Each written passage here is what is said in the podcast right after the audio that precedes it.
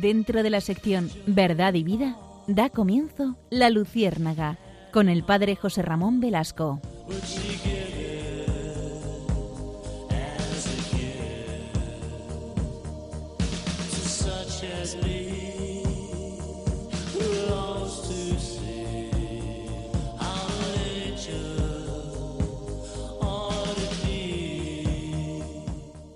de 1978. Ese año moría Pablo VI, el 6 de agosto, ustedes se acordarán. Ese año fue elegido Juan Pablo I, que murió a los 33 días. Y después, el cónclave eligió a Juan Pablo II. Era el 16 de octubre de 1978. Juan Pablo II era un cardenal desconocido para el gran público, un cardenal que venía de la lejana Polonia. Polonia era un país que sabíamos, la gente sabía que era católico, pero hasta ahí no conocían. Eh, sonaba Jaruzelski, porque era el dictador de, turno de, de, Polonia, de la Polonia comunista, pero no se conocía más. Juan Pablo II salió al balcón de San Pedro en aquella tarde, el 16 de octubre, y pronunció aquellas palabras grandiosas que, alentaron al mundo cuando dijo, no tengáis miedo, abrid las puertas a Cristo. Desde ese momento la Iglesia tenía un nuevo Papa. Carol Boitila, llamado en el mundo, Juan Pablo II, llamado en religión en el papado, que fue un hombre providencial. Ustedes recuerdan que los años 70 fueron especialmente complicados en la Iglesia y Juan Pablo II llegó con la bandera de la esperanza. Después, ustedes recordarán que vino a España en el año 82 y que mm, el cartel que anunciaba la visita del Papa a España decía, era un cartel precioso. Yo recuerdo ese cartel. Decía testigo de esperanza.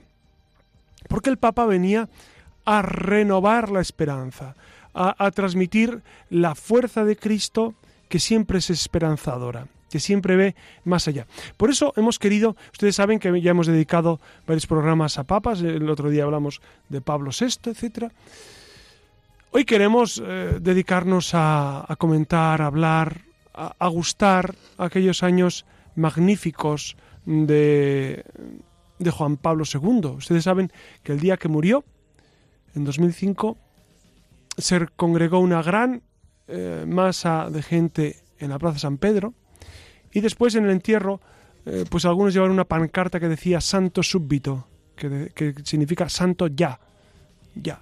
Y es verdad que, luego el proceso ha sido muy rápido porque realmente fue un hombre excepcional, un hombre que, que, otra vez puso las cosas en su sitio en, en muchos temas eclesiales, en mucha mm, dispersión que se encontraba, él puso los acentos necesarios en cada, en cada cuestión y sobre todo era un hombre santo, un gran amante de María, un gran amante del hombre, un gran hombre de Dios, un gran teólogo y un gran, sobre todo un gran filósofo, estudia Max Scheler, eh, era de la filosofía personalista, era un hombre que fue providencial para la Iglesia. Por eso, si les parece, vamos a, a estudiar, a acompañar, a disfrutar de Juan Pablo II. Buenas noches, Iria. Buenas noches. Buenas noches, Alex. Y buenas noches a todos ustedes. ¿Tú, Iria, cuántos años tenías cuando... Poquitos. Mm. Cuando, cuando Juan Pablo II, en el año no, claro, No, yo no había nacido. yo era el primer papa que conocí. Vean qué clamorosa juventud, qué envidiable juventud la diría. Mm. Pues yo se había nacido. Pero le, pero le fui a ver. Vamos, cuando vino aquí y luego también en la Jornada Mundial de la Juventud. No, hombre, ah, después. después. Y en, en Roma. En Roma. En París. Sí, sí, sí. Hemos tenido muchas experiencias con Juan Pablo II. El año 2000, supongo. Cuando vino al Camino de Santiago. O sea, Cuando vino a Santiago el año 98. También. 98 vino. ¿98? No, no me, sí, me parece. O el 90 Sí, sí, a finales. No, 98 no, 88. No, pues 88 vino a Santiago de Compostela. Ah, no, 88. Que estaba en el seminario y me acuerdo perfectamente. Bueno, amigos, pues nada, acompáñennos en esta noche.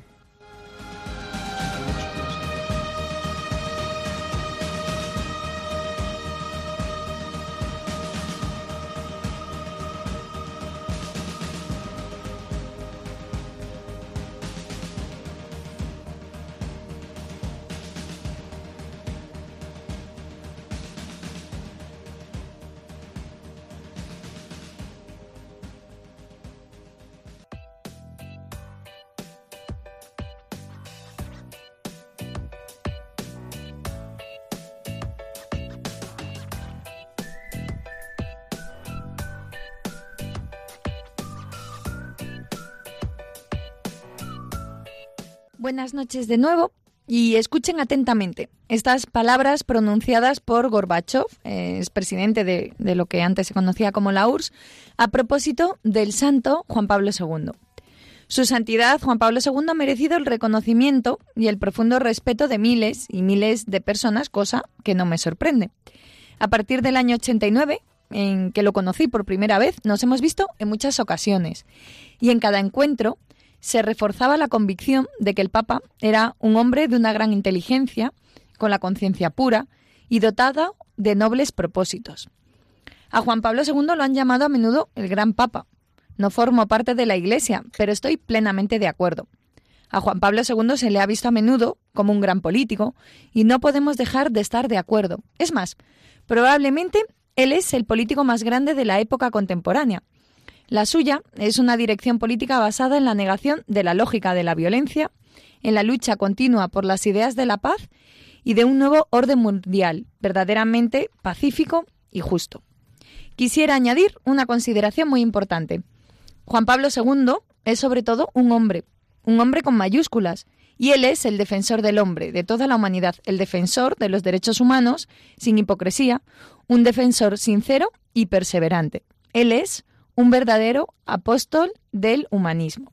Son impresionantes esas palabras de Gorbachev. Claro, podría haber escogido otras palabras, ¿no? Para presentar al santo, pero estas me han gustado especialmente eh, por su emisor, por, por Gorbachev, ¿no? Quien se quedó sin, sin duda, ¿no? Ustedes saben que Gorbachev fue el gran artífice de, la caída del muro de Berlín, de la caída incluso de, la pues del Estado de la Unión Soviética. Fue el, que impulsó la la glasnost, es decir, el, la puesta al día del sistema ruso. Claro, sí. No, no, eh, no estaba pensando que, que no solamente fue el... Eh, que eh, hay, hay varios acontecimientos previos, sobre todo Reagan, ustedes saben, vamos a meternos un poco en política, si les parece. Reagan, cuando sube al poder en, en, Estados Unidos, él, intuye que Estados, Estados Unidos tiene que plantear la batalla económica a Rusia. Y entonces, ¿por qué si continúa en la escalada militar, seguramente hará que Rusia se bloquee. Y efectivamente, Ronald Reagan comienza esa guerra de las galaxias, que era, que era poner escudos antimisiles, y Rusia no puede competir, no tiene una economía tan bollante como la de, la de Estados Unidos, y eso provoca el colapso de la Unión Soviética. En el año 69 cae el muro de Berlín y, y, posteriormente pues entra la libertad. Pero es verdad que Reagan y, Juan Pablo II tuvieron mucho que ver eh, pues en esa, en esa caída. ¿no? Juan Pablo II, no olviden que mm, alentaba el movimiento de la libertad eh, en Polonia, el movimiento de solidaridad, Les Walesa estaba pues en, pleno auge de, de, provocar eh, esos encuentros de libertad contra, contra la Unión Soviética y todo eso concluyó en que ese Estado que parecía que iba a perdurar durante siglos, pues de repente un buen día cayó cayó. A mí me recuerda mucho aquella visión de, de Nabucodonosor de, la estatua inmensa con pies de barro. Una estatua que, que, en la cabeza tiene oro, luego bronce, hierro, etcétera, y los pies de barro. Pues esos son los grandes imperios. Los grandes imperios al final tienen pies de barro que caen cuando una piedrecita desde el monte les toca. Y Juan Pablo II, creo yo, fue la piedrecita que tocó ese inmenso gigante y cayó el Papa número 274 de la Iglesia Católica, el primer Papa no romano desde el siglo XVI y también el, el primer Papa polaco, canonizado por el Papa Francisco hace dos años y, bueno, nuestro Papa, el de muchas generaciones, que tuvimos la oportunidad de disfrutarlo y amar más a la Iglesia a lo largo de esos 27 años, ni más ni menos, ¿no? que ejerció su papado, su ministerio, y ha pasado a la historia como el Papa viajero, el Papa de la juventud, el Papa del diálogo, pero sobre todo para muchos el Papa que mostró el Evangelio al mundo. De Boitila, de su papado, de su herencia, sus atentados, sus viajes, de esto y mucho más vamos a hablar esta noche, un pequeño homenaje a este papa que se encuentra ya entre los santos del cielo. Saquen papel y lápiz para tomar notas y apuntes que continuamos.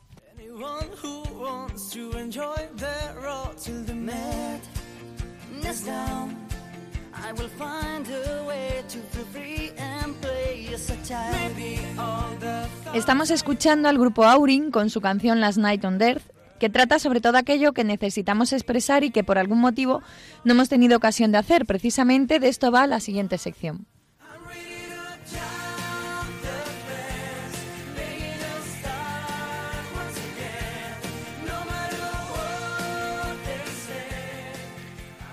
Y antes de preguntarle al padre José Ramón por algunas de nuestras inquietudes, vamos a detenernos brevemente en conocer algunos datos de este papa tan querido. Me imagino que todos lo saben, ¿no? Que nació en el sur de Polonia y a lo mejor lo que no conocen es que a los nueve años eh, falleció su madre al dar a luz a, una niña que después murió al nacer. Años más tarde también falleció su hermano y cuando él tenía 20 años se quedó sin padre. Dicen de él que era un niño muy inteligente, al que se le daban de maravilla las lenguas antiguas y modernas, la música, la poesía, pero lo que más le gustaba era el teatro, llegando a fundar un grupo de teatro, estudió 39. Al tiempo que se ganaba el pan de cada día picando piedra, a veces a 30 grados bajo cero, eh, Carol Boitila y sus amigos se servían del teatro en esos años durísimos del nazismo para llenar de contenido su vida y la de los demás entre arrestos de la Gestapo y bombardeos. Dada su gran inquietud por el teatro y la literatura, cuando aún estaba en continuar con sus, con sus estudios de filología, tuvo un encuentro con el cardenal Safiella durante una visita pastoral que le hizo considerar seriamente la posibilidad de seguir la vocación que tenía impresa, ¿no? Entonces, sin desvelarse todavía plenamente en el corazón, que no era otra que la del sacerdocio. Cuando se desató la Segunda Guerra Mundial, los alemanes cerraron todas las universidades de Polonia con el, objetivo de invadir no solo el territorio, sino también la cultura polaca. Frente a esta situación, Boitila, con un grupo de jóvenes, organizaron una universidad clandestina en donde estudió filosofía, idiomas y literatura. Y antes de decidir su ingreso al seminario, el joven Carol tuvo que trabajar duramente como obrero en una cantera y esta experiencia le ayudó a conocer de cerca el cansancio físico, así como la sencillez eh, y el fervor religioso de los trabajadores y de los más pobres. Finalmente entró en el seminario y a la edad de 26 años se ordenó sacerdote. A los 38 fue consagrado obispo auxiliar de Cracovia y años más tarde arzobispo. Ya lo que ha contado José Ramón cuando murió Pablo VI. Eh, eh, bueno, cuando murió, bueno, fue nombrado Papa Juan Pablo II, el Papa de la Sonrisa, aunque falleció, como han oído, 33 días después y vino en el 78 el cardenal polaco Karol Wojtyla elegido como sucesor de San Pedro eh, y rompiendo con esa tradición de más de 400 años que estaban eligiendo papas de origen italiano. Sí, ustedes saben que la mayoría eh, de, los de los cardenales en, en, ese momento eran eran europeos y eh, los cardenales italianos tenían un peso específico muy grande y también se consideraba que era necesario que el Papa supiera del funcionamiento de la curia, etcétera, etcétera. Por eso se tendía siempre a elegir papas muy cercanos a la curia y, y gran, grandes conocedores de la Iglesia, pero también de, del modo de guiarla de repente elegir a Juan Pablo II fue una gran sorpresa para el mundo. Dense cuenta que fue el Espíritu Santo el que, el que dirigió esta, esta elección, porque Juan Pablo I, nadie podría imaginar que, iba a durar solo 33 días. Fue algo impresionante. Y sin embargo, el Espíritu Santo guía a la Iglesia para que surgiera un hombre con ese carisma tan impresionante como fue Juan Pablo II. Al asomarse al balcón principal de la fachada de la Basílica de San Pedro, el nuevo Papa se presentó como un obispo que venía de un país lejano y añadió, resignado y sonriente, la frase con la que empieza, con la que empezaba y con la que terminaba todas y cada una de sus intervenciones públicas, que era alabado sea Jesucristo. Pero veamos algunas curiosidades de nuestro San Juan Pablo II. Decían de él que no era un hombre de multitudes, sino de personas él siempre estaba entre las personas, se dirigía a las personas, provocaba la reacción y la respuesta de cada una de las personas y nunca eh, de, las masas, ¿no? Siempre se ha hablado de su telegenia. Es la de alguien que, no se deja dominar por la cámara. Él va lo suyo y la cámara le sigue, ¿no? Un estudio realizado en Estados Unidos sobre Juan Pablo II y la televisión, la primera conclusión fue que Juan Pablo II domina la televisión ignorándola. Y es que en la televisión y el resto de los medios de comunicación quedaron fascinados y atraídos desde el primer momento por esa eh, peculiar autenticidad semántica de sus gestos. Es verdad, es verdad que, a, nivel de los, de los media, Juan Pablo II fue un, un hombre genial. Y no olvidemos su formación en su formación dramática, es decir, él era gran amante del teatro eh, él actuaba y entonces eso también le posibilitó eh, pues cierta frescura en sus apariciones públicas, ¿no? Y es verdad que, como dicen los, los entendidos, daba muy bien en cámara. Claro, pues esa telegenia constituye un nuevo lenguaje religioso, que es una nueva evangelización que cuidó descuidándola en todas sus apariciones públicas. Y si de apariciones públicas hablamos, no podemos menos que comentar esa faceta suya tan querida que era lo de viajar, todos los viajes. Conocido por muchos como el Papa Viajero, Juan Pablo II llegó a realizar 104 viajes por el mundo. Fue Jesús quien encomendó a los apóstoles la misión de ir por el mundo para predicar el Evangelio, así que Juan Pablo II, siguiendo la voluntad de Cristo y con el entusiasmo de Pablo, pocos días después del inicio del pontificado, dejó claro que su pontificado sería eso, itinerante. El telón de fondo del papado no solo sería la cúpula y la plaza de San Pedro, sino también rascacielos, aldeas perdidas, campos y ciudades de los cinco continentes. Desde el primer momento sus palabras no dejaron lugar a dudas. Él comentó, quiero acercarme a todos, a los que rezan y donde rezan. Al beduino en la estepa, al carmelita o al monje cisterciense en sus conventos, al enfermo en su lecho de sufrimiento, al oprimido, a los humillados, a todos y por doquier. Desearía traspasar el umbral de todas las casas, he decidido viajar hasta los extremos confines de la tierra y a los periodistas en uno de los vuelos, ¿no? cuando regresa en, el avión con todos los periodistas, les confeso, cada día recorro en la oración una geografía espiritual. ¿no? Mi espiritualidad es un poco geográfica. Y bueno, con respecto a esto de los viajes, los ha habido francamente importantes. Como hablamos en el último programa, la visita a Cuba, allá por la década de los 70, en medio del periodo especial que trajo consigo la entrada en el país de 60 religiosos para quedarse allí, claro está, y la posibilidad de empezar a celebrar misas al aire libre. Un no viaje propiamente dicho cuando en el 85 entró en una sinagoga judía en Roma, pues fue el primer papa en hacer eso, hecho que testimonia además su afán por acercar a, a los hermanos separados.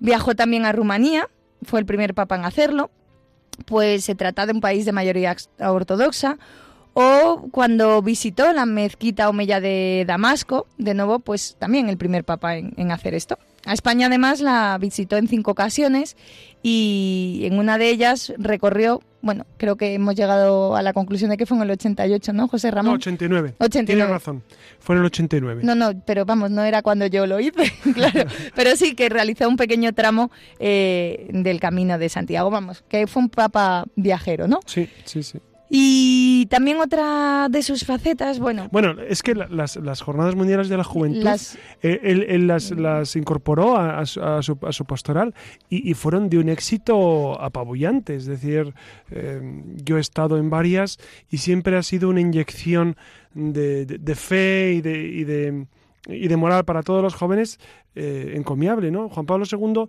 era un hombre, pues por lo que decías antes también, ¿no? Porque era sumamente cercano y sumamente accesible para, el gran público por su telegenia, por su forma de hablar, porque se entendía muy bien cuando en, sus homilías, etcétera.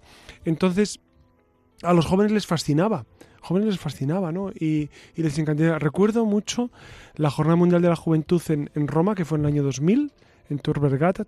sí, sí, tú fuiste también, Iria.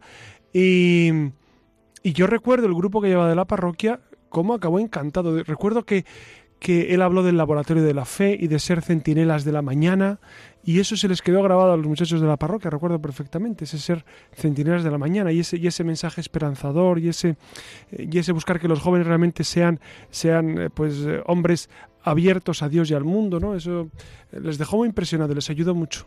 Sí, pues precisamente, mm, pues efectivamente, no, él fue el que, el, que se inventó esto de las Jornadas Mundiales de la Juventud. Presidió 19 encuentros de este tipo, el primero en Italia, también en Argentina, eh, y su devoción también por las familias, ¿no? Ya que, por otro lado, hizo que se crearan los encuentros mundiales de la familia. Y bueno, ¿qué más? Pues en cuanto a su acción política y diplomática contra el comunismo, y contra toda opresión política es considerado uno de los artífices del derrumbe del comunismo. Claro, claro. ya, lo, hemos dicho, ya hemos dicho ¿no? que, él, él dense cuenta que él vivió pues la época tremenda del nazismo en Polonia y después la no menos tremenda época de la dictadura comunista. Durante muchos años, muchos años fue, no, no olviden que Rusia está pegando eh, geográficamente a Polonia. Polonia ha sido un país que siempre ha sufrido. Si no han sido los rusos, han sido los alemanes, y si no han sido los suecos, y si no, eh, en el sur, pues todos los países eslavos que, invadía. Eh, es un país sin fronteras naturales, es, una gran llanura que no tiene montañas que la separen de otros países, y eso ha influido. Y dense cuenta también que Polonia es un país católico en medio de ortodoxos, por una parte, los rusos, y protestantes, por otra parte, los alemanes en gran medida, eh, y los suecos al, norte. Entonces, eso ha hecho que, Polonia sea un país de profundo sufrimiento. Y Juan Pablo II se ha fraguado en este sufrimiento.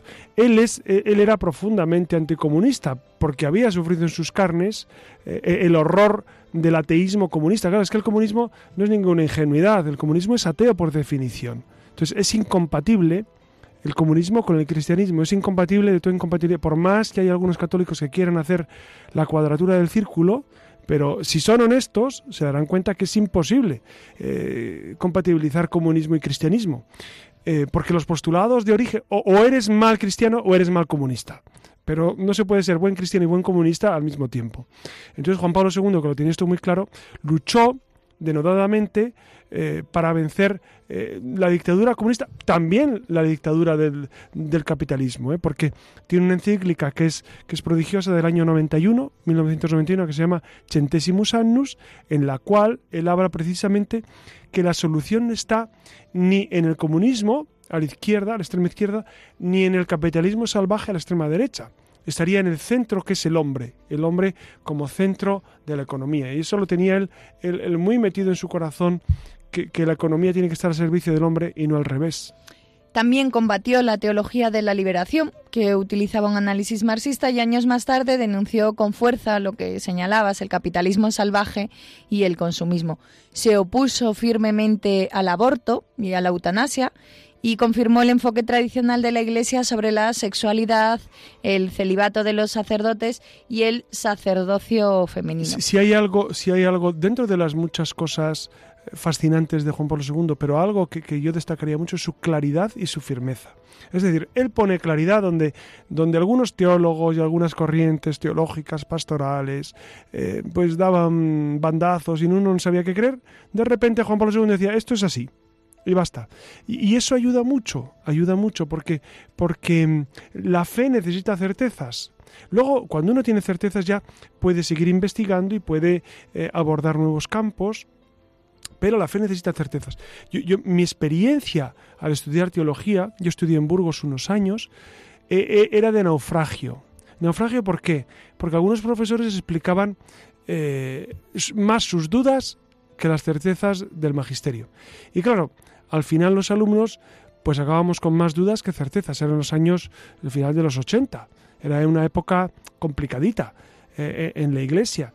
Y, eso creo que no ayuda a la formación ni del clero ni del pueblo fiel. Es decir, uno tiene que recibir certezas y luego seguir abundando sobre otros campos. Juan Pablo II tuvo eh, la genialidad de, de poner de poner en el centro la claridad del magisterio.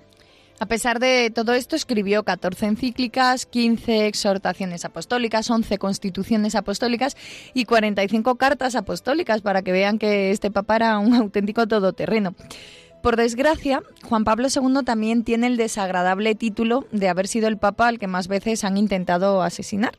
En su primer viaje pastoral al extranjero, visita la República Dominicana y México, donde en la Basílica de Guadalupe eh, un tal Fernando Álvarez iba a colocar una bomba.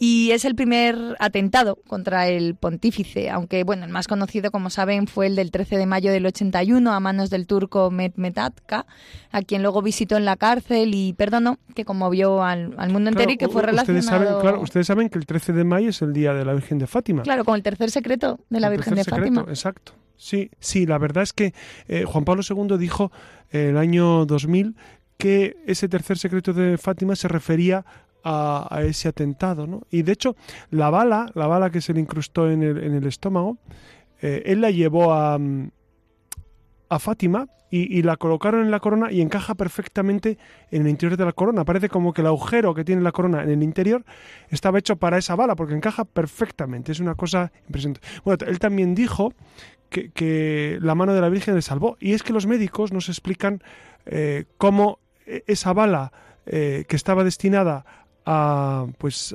a, un órgano vital en el estómago, eh, pues se desvió, mm, pues la mano de la Virgen la desvió y logró salvar la vida, milagrosamente salvó la vida.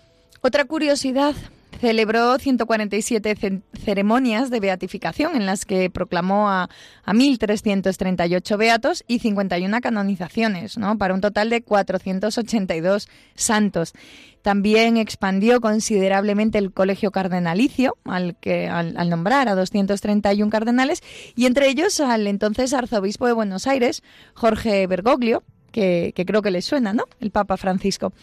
En su momento fue criticado por algunos por no haberse ocupado con tantos viajes de, la curia romana y de establecer un gobierno paralelo en el que puso prelados polacos y, más aún por no haber intervenido adecuadamente ante el escándalo de, pedofilia en el clero que comenzó a salir a flote en sus últimos años de pontificado. En especial fue atacado por haber ignorado las denuncias contra el fallecido fundador de los legionarios, Marcial Maciel. Esto esto y mucho más ha sido la figura de Juan Pablo II, José Ramón. Así que te lanzamos la primera pregunta que, tiene que ver con esto de sus escritos, que quizás bueno, nos ha quedado un poco corto el tema.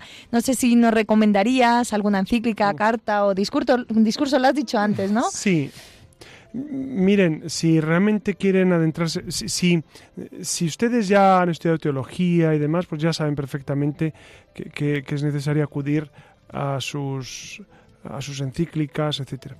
Si, si quizás están incorporándose al mundo teológico, yo empezaría con un libro muy interesante que es una entrevista que le hizo Vittorio Messori al Papa, que se titula Cruzando el umbral, de la esperanza, que es, eh, pues eso, eh, una serie de respuestas a cuestiones de, de profundísima actualidad. Entonces, eh, es un buen modo de incorporarse por primera vez, o por lo menos de, ir poco a poco adentrándose en el pensamiento de Juan Pablo II. Es verdad que, su pensamiento a veces es, muy, denso.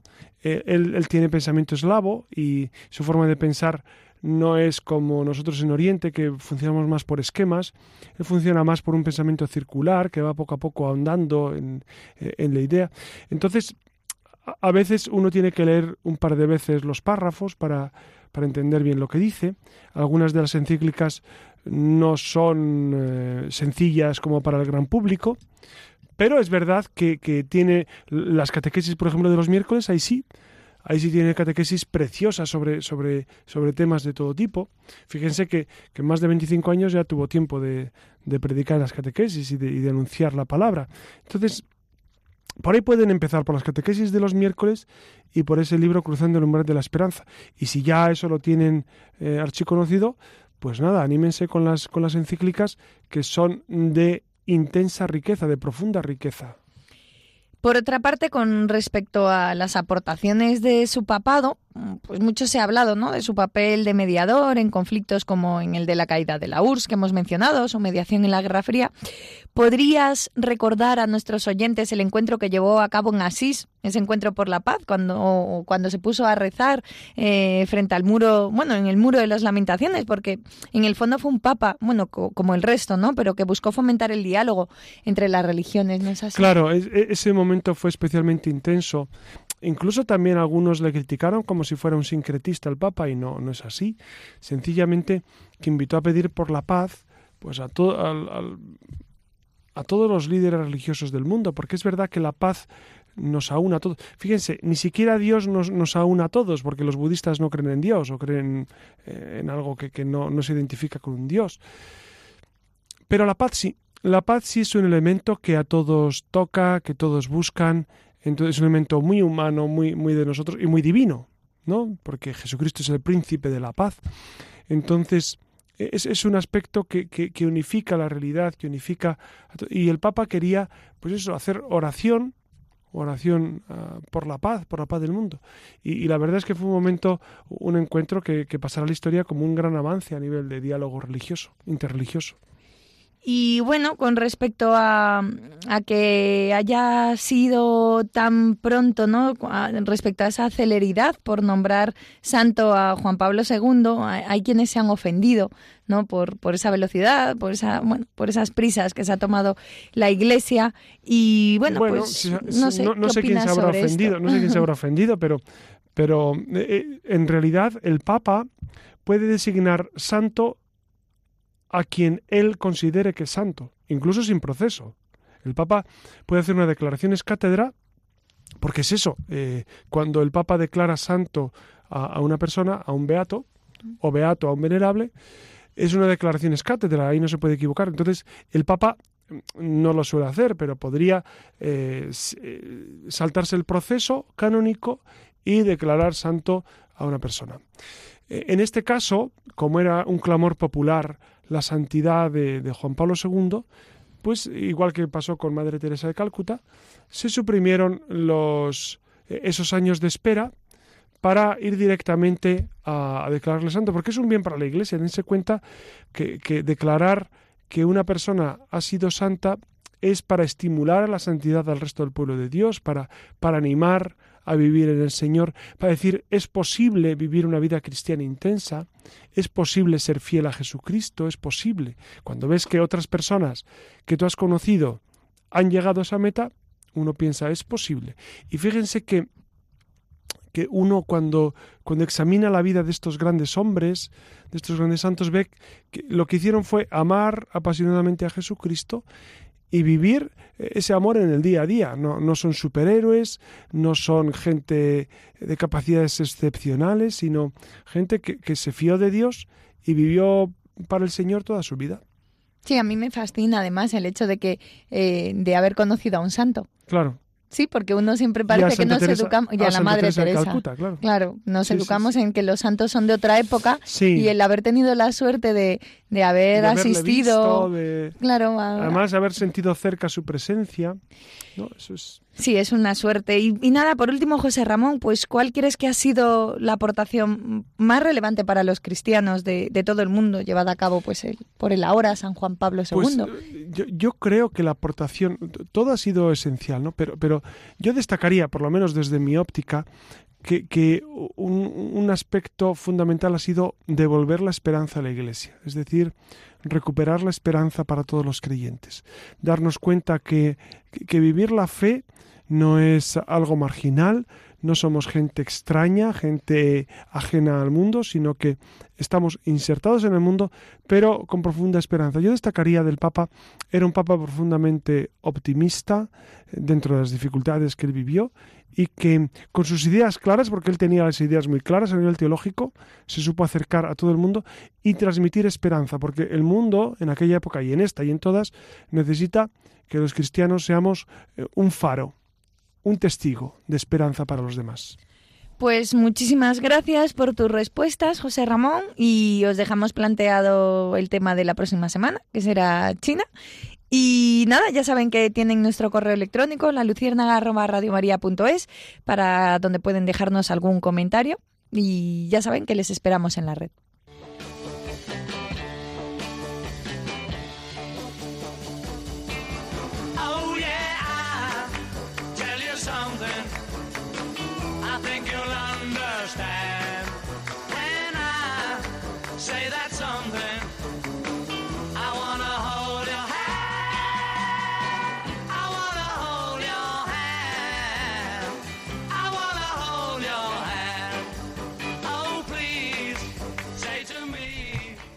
Ya hemos hablado mucho por esta noche y nos despedimos con una estampa que seguro que todos ustedes guardan en su memoria. Es el encuentro entre la Madre Teresa de Calcuta con Juan Pablo II, uno de los muchos encuentros que tuvieron estos dos grandes santos del siglo XX. A la Madre Teresa le, le preguntaron en varias ocasiones sobre esa bonita amistad y ella siempre contestaba lo mismo. Intento escuchar y responder a la voluntad de Dios a través de sus consejos, obedeciendo a las peticiones y aceptando las misiones que Él me confía. Entre los dos existía una profunda comunión espiritual que se manifestaba en una amistad afectuosa, basada en esa íntima unión con Dios y en el servicio a, todos los hijos. Sin ir más lejos, fue el propio Juan Pablo II quien en 2003 la beatificó en la plaza de San Pedro. Nos despedimos con unas palabras del santo sobre la también Santa Madre Teresa de Calcuta. Hace exactamente un año, la tarde del 5 de septiembre, moría en Calcuta la Madre Teresa. Su recuerdo sigue vivo en el corazón de cada uno de nosotros, en toda la Iglesia y en el mundo entero. Esta pequeña mujer, de familia humilde, realizó una obra admirable con la fuerza de la fe en Dios y del amor al prójimo. En realidad la Madre Teresa fue un don de Dios a los más pobres de entre los pobres y al mismo tiempo, precisamente por su extraordinario amor a, estos últimos, a los pobres, fue y continúa siendo pues un don singular para la Iglesia. Su entrega total a Dios, pues reafirma cada día en la oración, reafirmada además en, en, la oración, se tradujo en una entrega eh, total al prójimo. Con la sonrisa, con los gestos, con las palabras de la Madre Teresa, eh, Jesús caminó y camina como un buen samaritano y siguen haciéndolo también las misioneras de la caridad que forman esa gran familia fundada por ellas. Y nada más, no olvidemos ese gran ejemplo que dejó la Madre Teresa y no nos limitemos a, a conmemorarla solo con palabras. Tengamos también la valentía de poner siempre en su lugar al hombre y sobre todo no perder de vista a Dios, que era lo que le movía también a la Madre Teresa, igual que a San Juan Pablo II. Así que nada, es lo que quiere Dios, que nos recordó también este testimonio de la Madre Teresa, que ella nos asista y nos acompañe. Una maravilla terminar así, dejando hablar a Juan Pablo II y nos volvemos a encontrar con más letras y más arte, con más cultura en el próximo programa de La Lucierna.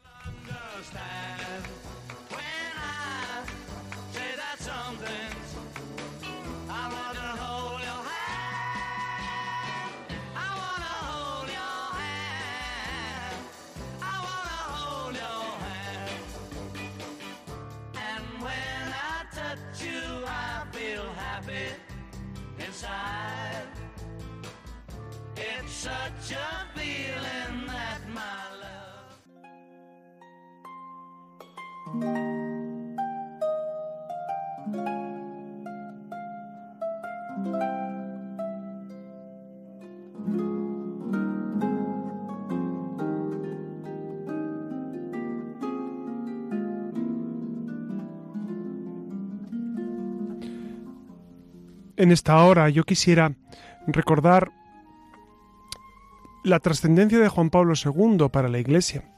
Se nos ha olvidado citar el Catecismo de la Iglesia Católica, que fue una obra magna del año 92, 1992. El Catecismo eh, vino a resumir la fe que debíamos creer. ¿no?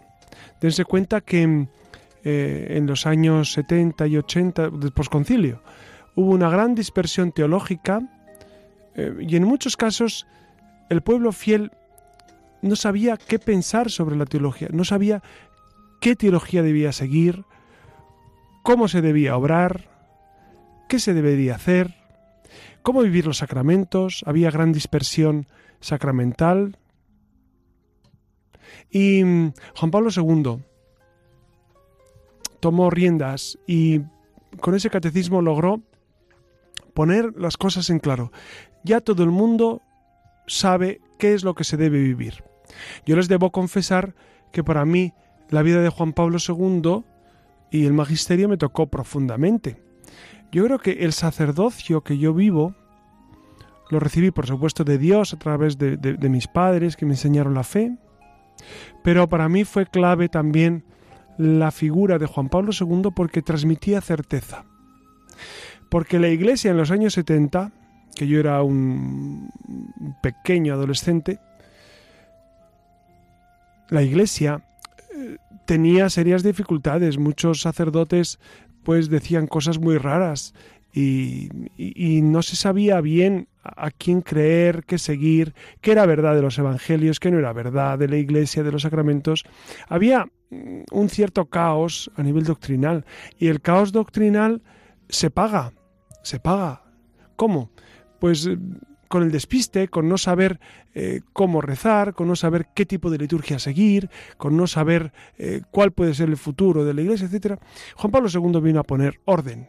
Y para mí eso para mí eso fue fascinante. Para mí fue el, eh, el, optimismo de Juan Pablo II. Juan Pablo II confiaba en que la Iglesia seguiría adelante, en que valía la pena ser sacerdote. Yo por eso, eh, entre otras cosas, ¿no? entre otras motivaciones, yo por eso elegí el sacerdocio en tiempos de Juan Pablo II, porque, porque era una motivación fuerte a vivir, a vivir en el Señor. ¿no? Por eso, como ven, le debo mucho a, San Juan Pablo II. Yo le tengo mucha devoción, le tengo un cariño muy especial, porque toda mi vida de, adolescente y de, juventud la he vivido a la sombra de San Juan Pablo II. Tuve la ocasión de, saludarle en, un momento en el Vaticano. Eh, le he visto muchas veces y sobre todo he leído sus, textos y, y, siempre me han iluminado, me han, me han ayudado profundísimamente. Por eso agradezco mucho al Señor que nos ha dado este gran Papa. Y, y, lo que podemos hacer eh, todos es, imitarle. Creo que ante un hombre tan grande como este, es decir, es verdad que uno se siente muy pequeño, ante un gigante de la fe, ante un hombre de este calado como San Juan Pablo II, pues yo, yo me siento enano. ¿Qué, ¿Qué haré? Pues procurar imitarle, procurar imitarle en su amor a Jesucristo apasionado, en su amor a la Virgen profundo, e, e, en esa capacidad para acercarse a todos, especialmente a los más sencillos, a los más pobres, ese deseo de conocer la fe y explicársela nítidamente a los demás. Cuánto bien nos ha hecho Juan Pablo II y cuánto bien hacemos los sacerdotes cuando explicamos la fe a los sencillos con certezas, cuando transmitimos certezas, cuando em, ponemos la carne en el asador y, decimos a la gente no lo que quiere escuchar, sino lo que debe escuchar la palabra de Jesucristo, ¿no? Y Juan Pablo II en esto fue un hombre profundamente valiente. Él predicó la palabra del Señor, aunque a veces eso le trajo disgustos, problemas, dificultades. No puedo olvidar que los últimos años de Juan Pablo II fueron años de dolor físico porque él tenía Alzheimer y tiene alguna enfermedad más. Recuerdo el último Vía Crucis, que, que permaneció en su capilla del Vaticano, eh, agarrado a la cruz, porque no, no pudo, él murió una semana después, él no podía caminar, no podía, pero él decía que él, si Cristo no se bajó de la cruz, él tampoco. Y él estuvo hasta el último minuto sirviendo a la iglesia. Para mí eso fue un testimonio eh, profundísimo. Es decir, yo no me puedo quejar de trabajo apostólico, no me puedo quejar, cuando el Papa Juan Pablo II estuvo hasta el último minuto sirviendo a los demás. Cuando él decía yo no me puedo bajar de la cruz, eso a mí me estimula a decir cómo yo me voy a bajar de la cruz y cómo yo voy a dejar de hablar de Jesucristo y cómo voy a dejar de predicar y cómo voy a... No puedo. Con el ejemplo de Cristo y el ejemplo de San Juan Pablo II no se puede dejar no se puede abandonar, no se puede uno bajar de la cruz. Por eso, señoras y señores, yo les agradezco mucho que hayan permanecido con nosotros hasta ahora. Ha sido un rato delicioso de, compartir estas vivencias de San Juan Pablo II tan profundas y que tanto bien nos han hecho. Buenas noches, Iria Fernández. Buenas noches. Buenas noches, Alex. Y buenas noches a todos ustedes. Que descansen, que tengan un feliz sueño, que recen mucho a San Juan Pablo II, que nos encomendemos a él. Y ya saben que quedo de ustedes siempre amigo José Ramón Velasco.